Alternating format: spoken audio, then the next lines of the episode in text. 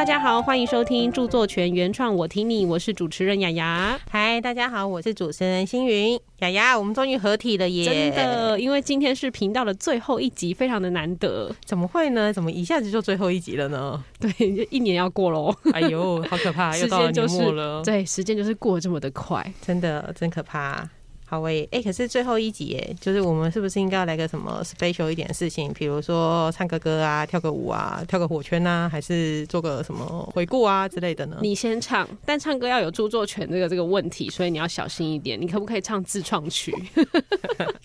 算了，我去表演跳火圈好了，这个应该没有著作权的问题了吧？对，我们今天可以邀请一位特别的来宾来跟我们回顾今年的著作权大小事。怎么这么好？那我们要请到哪一位来宾才能足够的特别来帮我们回顾一下大小事呢？哦，当然要请大咖一点来跟大家聊聊天。对，我想 说，如果是陈全正律师的话，他前面出现很多集哦。陈律师，我刚刚在上一集的时候就跟他大家讲说，这是他的最后一集节目。陈律师有没有觉得他非常的欣慰？有，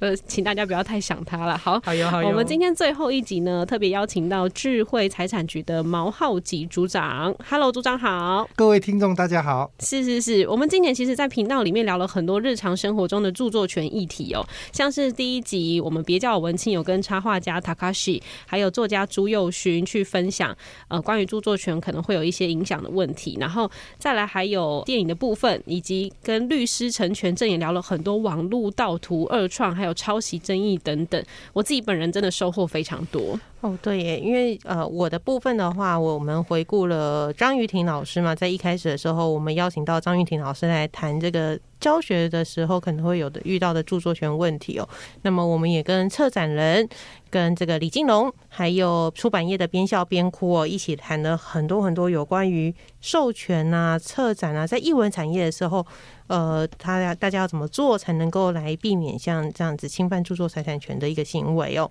对对对，真的彻底的意识到合约合约，我连做梦都要梦到合约的。我 大家一直在强调合约很重要，确实，不管是在那个星云主持的节目系列里面，或者是我这边，其实都强调合约在签订著作权的时候，你就要非常的注意，你到底是授权给别人什么东西。对，不过这个真的可以请教一下组长哦，就是为什么我们访问的这么多来宾当中啊，大家都这么的强调这个。合约的签署，还有合法授权的这样的一个种基本的观念呢，很像卖身契这样子。对，呃，因为著作权是保护你的私权呐，那你的权利要获得维护，那最重要的就是当你在做授权的时候，你要更加讲清楚，对，哪些权利哦是要授权给你的，哪些权利你是没有授权的，大家讲清楚之后呢？后续就比较不会发生著作权的争议，因为侵害著作权呢是有民刑事责任的。那我如果不要负担这个法律责任，那我一定要哦，在合约的这个约定上面一定要讲清楚。好，那我授权的范围在哪里？那你可以接受的范围在哪里？把相关的这个条约都讲清楚了以后，双方以书面的方式来做处理，会比较好的一个结果。虽然我们都知道说，哎，我们可以两个用口头方式去约定说，啊，我授权的方式是什么，内容是什么，哦，是可以的。但是有时候会说口说无凭，真的，真的，你的认知跟我的认知可能因为语言的表达不同，结果会有不同。那这样子的话，其实就会衍生很多的争议。那最后还是要由法院去判断。当你的案子事情呢，一旦进入法律程序的时候。那你就要会很多时间去收集相关的证据资料啦，等等的，会让你造成很大的麻烦，甚至还要请律师。那我可能一个授权的案子，我可能花个几千块钱而已，可是我可能要花要打官司，我要请律师，可能要花好几万块，嗯，是得不偿失。所以我们才一再的说，当要呃进行这种著作权利用的时候，在这个授权合约上面，大家要讲清楚。就好像之前发生这个苏打绿的跟他的恩师对好的的这个著作权纠纷的案子一样，就是说他们的合约。哦，有定名一些东西，可是可能在这个表达上面，或者是在这个时效上面，哈，有出了一些问题，那最后就变成说走上诉讼途径去解决。嗯，当然最后是法律是给了这个什么苏打绿哈，他的一个一个认为说他在他的这个合约已经终止了，所以应该是没有侵权的问题。嗯，但是你看这拖了好几年的时间。才把这个事件解决哈。那最后他的恩师林伟哲后来就在刑事诉讼第二审，他也放弃上诉了哈。所以说这个就是变成说一个事件，如果一开始大家有照那个合约来走的话，就不会衍生很多的这个争议。这好像是跟我们放到我们日常生活当中哦，其实也可以这么说，对不对？因为我们日常生活当中也有非常多时候，比如买房子啊、租房子啊、工作啦，其实都是会有合约的签署哦。真的，大家哎，好像这样一连串听下来，真的会觉得说这个。合约要签好，事前要讲好这种事情，其实放到很多很多事情面向上面都准。没错，不止保障自己啦，你同时保障别人，就是不要真的不要口说无凭，太真的不需要跟大家动不动就法院见。是是是，对啊。那其实刚刚提到说合约的重要性，其实如果大家有兴趣的话，想要了解到底合约怎么签，然后合约里面有哪些呃著作权相关的重要内容，其实都听我们前面的节目，相信都会有很好的解答。没错，自己听完之后赶快回顾前面十九集。是的，那其实我们讲到著作权，我们在日常生活当中刚刚提到，就马上有一个苏打绿的案子之外，我们前几个月其实有一个非常著名的跟著作权有关的案件。哇塞哇塞，是冬奥的机上盒。是的，你不要那么兴奋，因为我就是我就是有合法买机上盒的那个人。哦，你是合法的机上，我是合法的机上盒哦。哦，所以这样想请问一下组长，到底什么样才是？合法的机上盒，因为其实市面上有蛮多是宣称说，哦，没有任何非法的影视软体或连接，然后说它是纯净版的叉叉盒子。请问那个东西真的是合法的吗？呃，所谓的合法的机上盒，哈，一定是业者贩售机上盒，它会连接到我们合法的影视节目内容的这种机上盒。才是合法的机上，例如说，它连它的机上可以连接到 Netflix，或者是我们的一些合法的这个 OTT 业者，包括什么 KKTV 啦、立 TV 啦，好等这些合法影视节目的内容。那这种违法的机上盒。它所连接的这个内容一定是侵权的节目内容，它节目来源呢可能是盗取我们国内有线电视节目的一个，或者是卫星电视节目的这个讯号，然后传出去之后呢，透过它的机上盒去连接这种非法影片的一个连接。好，那这种机上盒，它虽然说它是纯净版，它为什么要强调一直强调纯净版呢？就表示说它可能有一些，它可能会有一些问题嘛。那所以说，因为这些机上盒哦，它都会绑定它的这些 A P P，这 A P P 就是所谓的这个侵权网站的节目哦。那它可能会宣称说，哎，不需要年费，哈，也不需要会费。然后呢，我可以这个哦海量的观赏哈这些影片的内容，那可以让你这个什么越狱版啊等等的哈，它有一些这种宣称哈，说哎免费吃到饱哈，那一机可以终身一直看到饱这样子哈，所以好像感觉很优惠。那当然我们会觉得说，他用这样子的名词来宣称的话，可能就会有问题，因为。我们一般哈，你看 Netflix 一定是每个月月租费付付多少钱？对对。那因为合法影视节目，它一定是一直去拿授权嘛，拿到合法授权才能播嘛。那你这个都不用拿授权的话，那这个机上盒就是一直让你免费这样看，它的成本在哪里？这个就会产生很大的问题哦。所以我们才讲说，业者贩售这种违法的机上盒，一定是。一定就是它连接的网站的内容是侵权的，哈，它才是违法的机上盒，哈。那这种卖这种机上盒，当然在我们著作权法的规定，它可能会处罚两年以下有期徒刑的罪跟五十万元以下的罚金，哈。那事实上呢，当你买这个机上盒的时候，他讲的是纯净版，他可能买的盒子是一个空盒子，可是呢，他一定要教消费者怎么样？去下载，去下载或者是什么附一张卡片，嗯，让你教学教学说你怎么样去连接到这些网站，然后去下载这些 A P P，它可能是有代客安装的服务，哦，例如说你到那个光华商场去买机上盒，嗯，他可能会现场教你怎么安装。好，那你你如果不是你透过网络，他可能会会让你回家去扫一个 Q R code，嗯，扫了以后他就帮你什么教你这个进入怎么样进入，他会教学。对，对你做进行什么教学，哦，教你怎么样去连接到这些非法的网站，哦，甚至说你就打电话给他的客服，他在透过电话的客服呢，他就教你怎么样来安装这些非法的机上额，哦，等等的，或者透过他的那个什么那个遥控器嗯哦，透过遥控器，它也可以设定这些路径，让你呃这去下载这些 A P P。所以这些行为，它会宣称说，诶，这个都是消费者的行为，都跟我无关，我只是买卖机上额。那嗯后来的连结都是消费者的行为哈、其实这是很错误的观念，因为它连接的这 app 一定是跟它的机上盒有关，你买其他机上盒一定连不到这些 app。也是。哦，你你要想着说，我们手机我们可以连接到很多网络，嗯。哦，我们都很平板也可以连接到很多的网络的一个呃节目或者讯号，但是它的这个它的这个机上一定是连接它特定的 APP。你如果其他的这种平板或者其他的手机，你要连这个 APP 一定上不去的。所以说，我们著作权法的这个规范上面，就是说，你如果去指导、协助、好、预设路径供民众来使用的话，这也是构成著作权的侵害。嗯所以在我们是八十七条第一项第八款的规定里头，你不管是卖哈、销售哈、制造哦，甚至你你这个呃协助民众去安装，这个都是违反著作权法的规定了。所以他讲的纯净版，或者是说他讲的。这个说，呃，可以这个是民众的行为等等的哈、他们的规定是符合呃著作权法的规定，他们没有协助，没有没有指导等等。事实上，他给你 QR code，他给你代客安装或者是客服电话等等，你自己去操作，这个都是属于协助服务哈、是或者指导的一个方式啊，这个都是构成著作权的侵害。这种非法机上和，它的影视来源是什么？是窃取人家的信号，没有得到授权的，所以他的节目可能会因为前一阵子哦，我们的保二型大，他有去破一些机房，那可能你会有断讯啊、品质不佳啦，或者等等的情情形，所以你买的机这种机上耳相对的，它的保障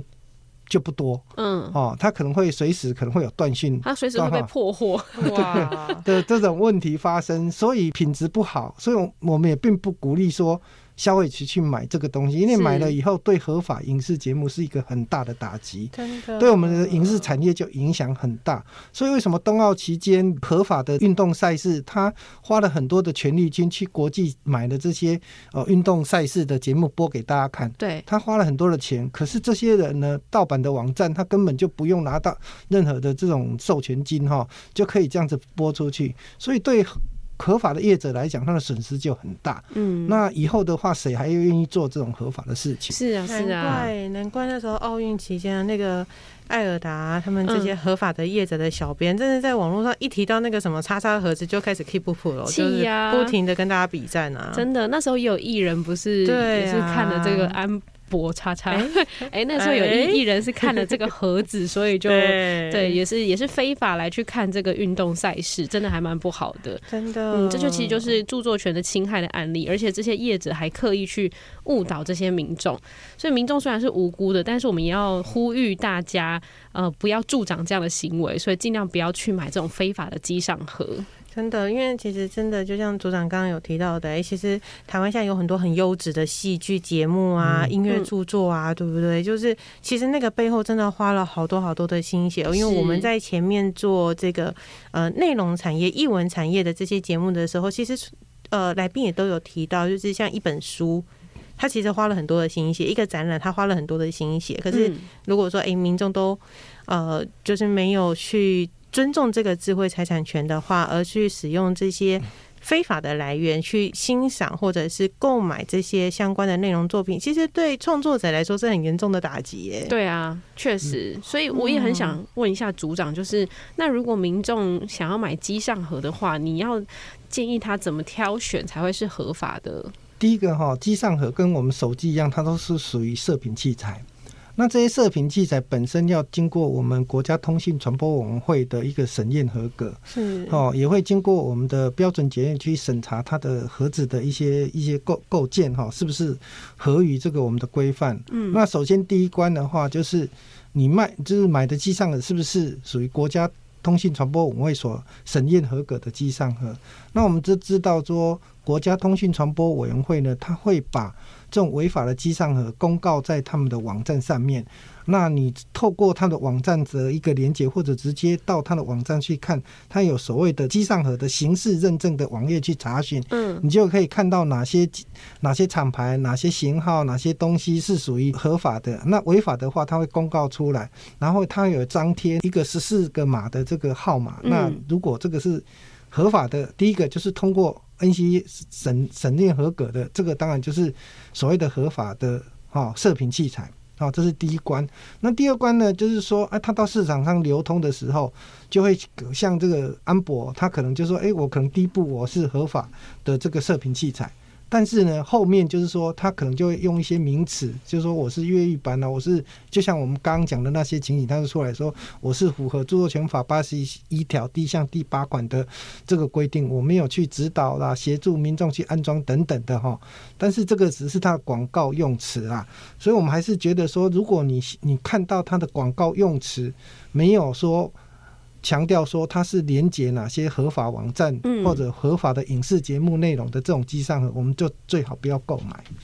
说到我，我们是不是也可以理解成，如果他跟你说，就是你买了之后永久都可以免费收看，那其实那可能就代表他有问题了，对不对？对嗯对，没错。天下没有这么好的事，对，哪有那么白痴的午餐？你你想，我们看有线电视也好看 Netflix 也好，都是月租费嘛，对哦对都是付月费多少钱？那这个就是等于说，它就是一个合法授权的一个东西，就是必须用月租费，很少说呃我我一笔钱给你，你就可以终身看那本看到饱的对吧。对对，哎呀，所以原则上看那个从它的形容词，你你可以可以可以大概就知道一二啊。嗯，所以其实著作权的概念，我觉得也是近几年非常的强调。我们希望呃，所有社会上是有这种风气，然后民众也要有自觉，因为我们其实太方便了，就如同我们前十九集谈到的对图片啊、歌曲啊，还有一些文字的使用上，我们就是很喜欢分享，然后常常会不小心就踩到这个著作权的问题所以。那我想到之前那个见面会的时候啊，嗯大家不知道有没有参加？我们邀请到的是那个呃模特儿贵贵哦，嗯他同时也有画很多插画的作品。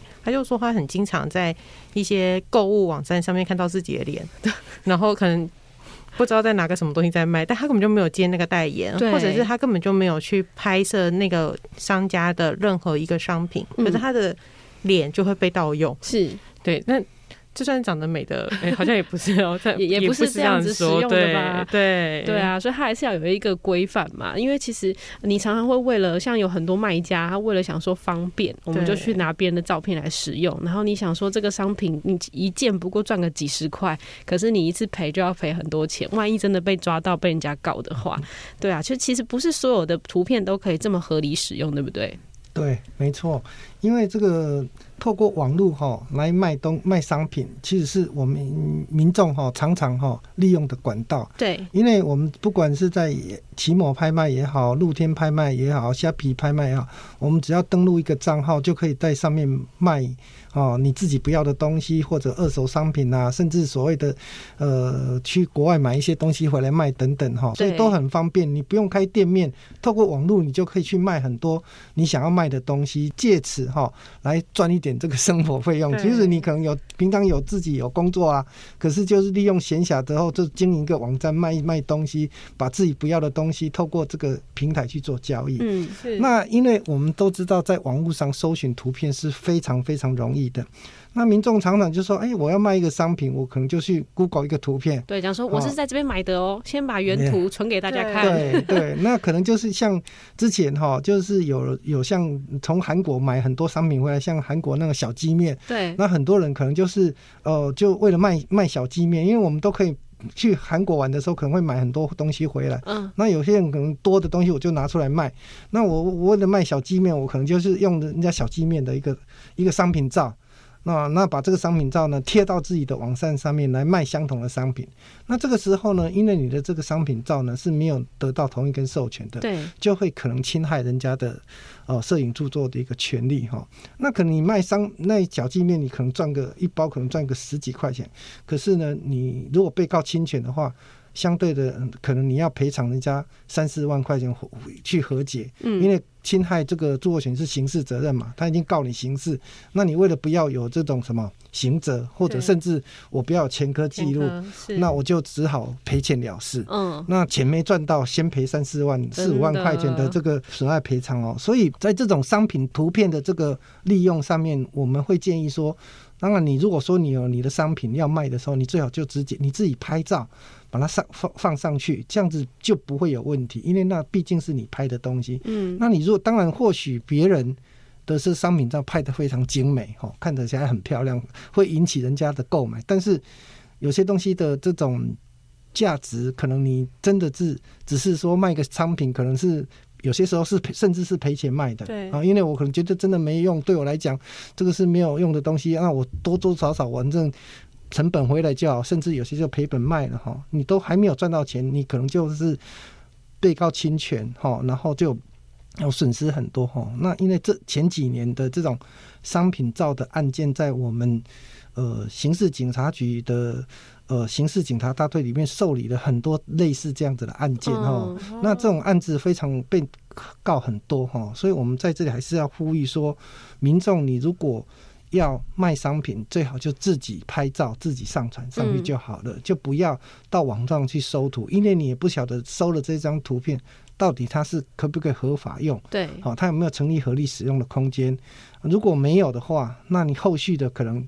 你会被告侵权。那这时候呢，你可能真的就是会让你花很多时间在解决这个事件问题上面哈、嗯那真的是得不偿失啊。是是是，图片使用上还是要再三小心啦。没错，真的不要就是随随便便用了一个图，然后觉得说，哎、我们就在底下附注一个什么图片来源引对自网络就可以解决这件事，没有这么简单，大家。对，没错。对，其实不止图片啦，还有很多音乐也是。对，因为一般民众都可能认为说啊，我这张图片引自哪里哈，嗯注明出处就可以认为说这是合理使用，这是很错误的观念哦。因为合理使用有它的要件哈，不是说我加注来源哈，我就可以主张合理使用，这是是很错误的，还是要看它的要件构不构成合理使用啦。那刚刚我们讲的这种情况，通常都不会构成合理使用。嗯，嗯，想要了解合理使用吗？记得去听前面的节目哦。还有上智慧局的网站，上次有，上次大家有教我，对，那其实刚刚讲到图片之外，音乐也常常会发生这样的状况，就是很多人会喜欢录下自己自己的影片啊，然后或者是利用一些配乐翻唱一些流行乐曲，然后就放到网络上变成自己的作品，然后再想说啊，我就注明说这首歌是从哪里出来的就可以了。嗯，那这样是不是？哎、可是组长，那这样因为它有注明出处啊，所以这样就会算合理使用吗？还是它一样会不构成合理使不？构成啊，因为它没有主张合理使用空间。虽然它只是注明出处，只是说哦这个东西哪里，但是它的前提是要说我用这个东西有没有拿到合法授权，，对，有没有得到同意。我如果有得到同意跟授权，那当然才有办法说，哎，这个是一个合法的利用。例如说，呃，老师上课的时候，原则上他他只能说，哎，为我为了上课的需要。那呢，我可能呃重置一些我上课的那内容的这个东西呢，哦，给大给同学来看。那我如果在上课的时候，我播一部电影给他大家看的话，嗯那这个其实我们的合理使用，只有说老师上课的时候为了教学需要，他可以重置哦，重置某些他上课的一些资料呢给学生。那我如果说我放一部电影，或者是说我用一本书引印给大家，那这个就不是构成合理使用。虽然我是一个公益性上课的目的，嗯，但是这种行为都还，即使说我这个书的出处是哪里或者什么，我用的用的很多，这个都不构成合理使用。虽然我们针对老师上课有特别有规定说，他某些时候他是可以合理使用的，那这个合理使用只限于说我教学目的，然后呢，我重置某一个部分的片片的这个内容给提供给学生。那我今天如果要放电影，它不是重置行为，它是公开上映的行为，公开上映影片的行为。是那我可能如果说，除非说我今天只是要引用电影中的某一个片段播给同学学生看，那我只能截取一小部分来做讲解的时候，那我就我不我就没办法哦，就直接认定它是不是合理使用，我还是要个案判断，说我用的目的是营业的还是非营业的，嗯，那我用的多不多？我会不会对这部电影造成市场上的影响？啊，如果都不会构成影响的话，才有主张合理使用空间。所以这个才是那个就要变成个案判断。是是，哎，这样让我想起来，我们那时候在访那个张雨婷老师的时候，他也有提到说，其实很多时候影片啊，他们有分成公播版跟教用版，就是说家用版的教用教师所使用的版本。就是如果说，哎，老师你真的觉得这部片子对你的教学是有注意的，其实你可以跟呃这个。影视公司或者是代理公司去申请这部电影的教学使用版本，嗯嗯，就是呃，其实制作公司是可以协助，应该是说那个那个发行商，对，他发行影片有所谓的家用版，有公播版，有教育版。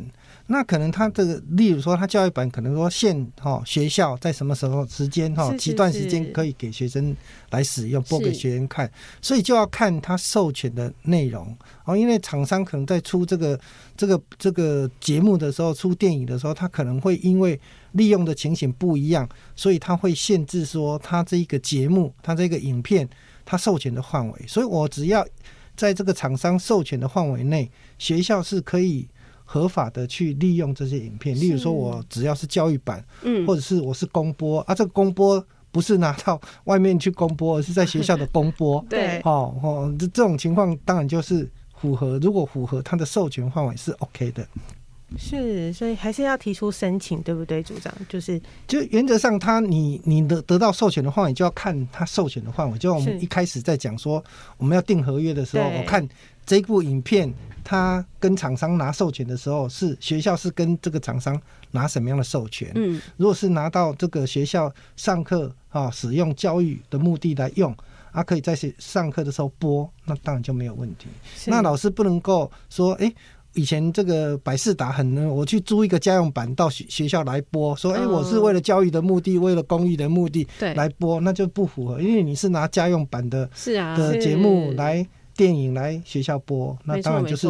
不是符合他的授权目的的利用。是是是。那即使你你你胡说，我已经有向学生宣称这是来自哪里，怎么样等等的，那也都不会构成合理使用。嗯，所以我们小时候段考考完之后，最期待的看电影时间，好像都，所以那个时候没有什么著作权的概念。好的，我们从现在开始改正。没错，现在开始要加强这个概念。其实讲到这公开播放，还有公开传输等等，它都会是一个很重要的考量啦。所以呃，不管是影片还是音乐，那特别是在音乐上，其实如果你真的有一些公开播送的需求的话，你也可以向一些著作权的集体管理团体去洽询。那听说我们是不是还可以上智慧财产局的主题网里面，可以有一个呃音乐著作、录音著作权利资讯整合系统去查，说我可以去跟哪一家申请，对不对？可以哦，因为这个就是说我们著作权。的我们局里的网页上面有一个这个音乐著作或者录音著作的这个权利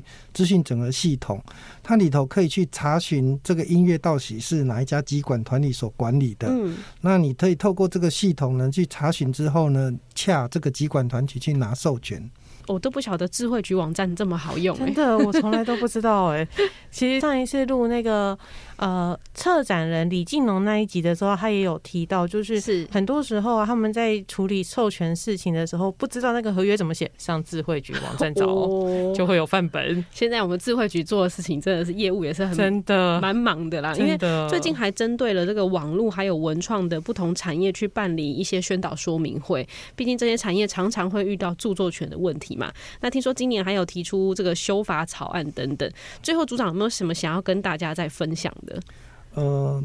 我我突然想到一个问题哈，就是说，因为之前有一个朋友他考上那个街头艺人，嗯，是我非常好的一个朋友。那因为他常常在 Light 上面分享说他吹萨克斯风，因为他歌艺很好，嗯，他会在上面分享说。他唱歌的一个影片，包括他把他吹萨克斯风的过程，把它录下来哦，放在 live 给大家看。甚至呢，他可能在公园，他也去吹萨克风给大家听。然后他带着他的那个呃相关的设备，包括那个音响设备啦，还有他的伴奏的那个那个设备哈，来当场在播哈。啊，这个街头艺人哈，其实就是我们常常讲的，就是说我可能会配合，他就说。他就会录这样子放在赖把他这个的唱的歌给大家听，跟大家分享。对，那我就在那上面跟他讲说，哎，你有没有拿到授权？然后他他就回回我一句，我自己唱自己录。都是我自己的，我为什么要拿授权 啊？可是他唱的是别人，他唱的是别人的歌啊。没错没错，你们都很有观念哦，马上就可以回答我唱的是别人的歌，这样没错。好好的录节目，对对对对对对。所以哈，就是我就想，他就是理直气壮的跟我说，嗯，这是我唱的，我自弹自唱，我为什么要拿授权？这个我没，我一切都是合法的哈。所以我但是我是跟他讲说，可是你是唱的是别人的歌啊。你放的背景音乐是别人的录音著作啊，帮你伴奏啊，这都是别人的啊。那个歌也是别人作词作曲的，哈。所以你用了别人的歌来唱别人的歌，本来就是。你如果自己在家里这样自己唱，OK 的。对啊。可是你在公开的场合，在这样子唱歌，应该是要去拿授权啊。对。拿授权才能够进行公开演出嘛。是。啊，你你在播人家的音乐，当你的这个背景音乐的时候，你没有拿授权，也是侵害人家的公开。演出权哈，所以我是跟他讲说，你还是要去拿授权嘛，因为像集管团你拿授权，尤其我们的街头艺人一年的费用不是很很多哈，所以你可以洽集管团，因为这是涉及到你对公众表演哈，表演一些音乐嘛，那这个是涉及到公开演出权，所以呢，最好是去拿。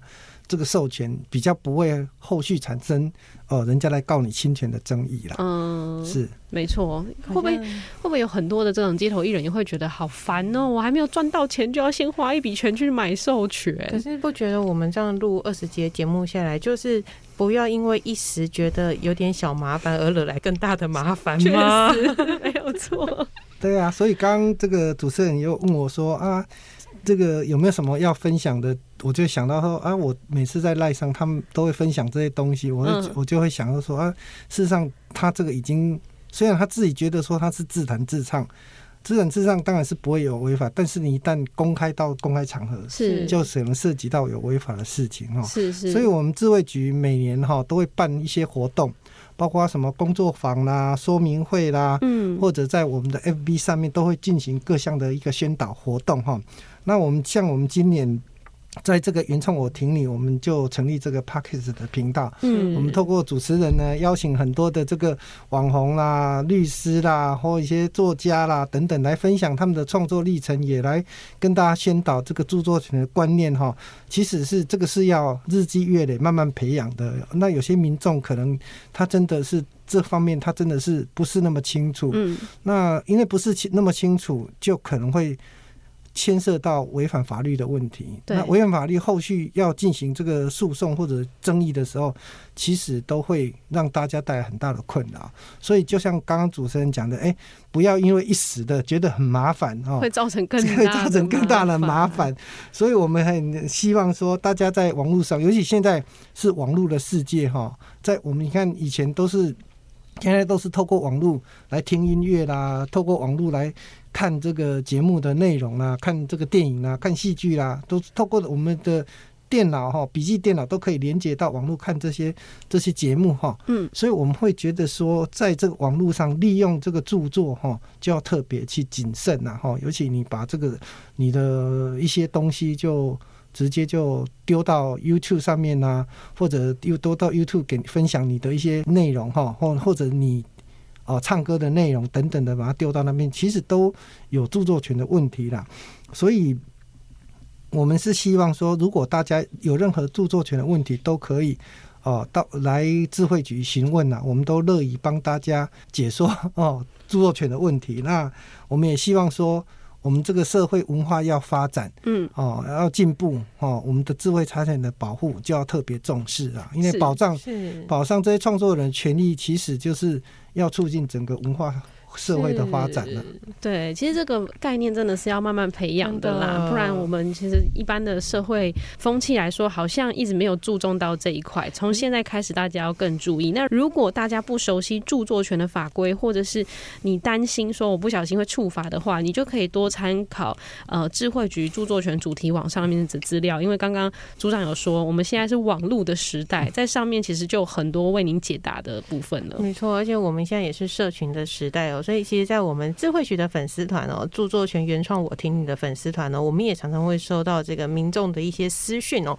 那其实粉丝团的小编呢，都会帮忙向这个律师啊，或者向智慧局来请益之后呢，会协助这些民众来做解答哦。对我们上次就有说了嘛，小编是律师哦，律师是真的会在后台跟你回答问题的，所以有问题可以直接私讯粉砖。那今天也谢谢组长可以来上这个特别节目，是我们最后一集了。没错，谢谢组长。不过虽然我们第一集节目要暂时告一个段落，但我们应该会有第二集吧，朱章啊？会啊，对，应该是说这一季到这里应该是告一个段落，对但是是我希望这种著作权的问题是随时在我们未来的生活当中都会发生嘛。对，那年轻人的这个观念要教育嘛，所以我们对小朋友、对年轻人哦，都是还有我们一般的社会大众都要加强这种著作权的意识，因为它就是在我们生活当中，我们都会利用到，都会有著作权的问题，可是我们通常都忽略了它，就会造成给自己造成很大的麻烦了。没错，所以请请大家不要取消追踪，继续来期待我们第二季的节目。然后，如果呢你还没有到智慧局原创我听你的粉丝团按赞的话，立刻马上赶快去按赞哦！嗯持续透过我们的粉丝团来了解更多的属于著作权的大小事哦。是的，那今天也再次谢谢组长的参与，我们就第二季再见喽。没错，我们第二季再相会了。好，大家拜拜。好，谢谢大家的收听，谢谢好，谢谢两位主持人，拜拜。谢谢。谢谢，拜拜。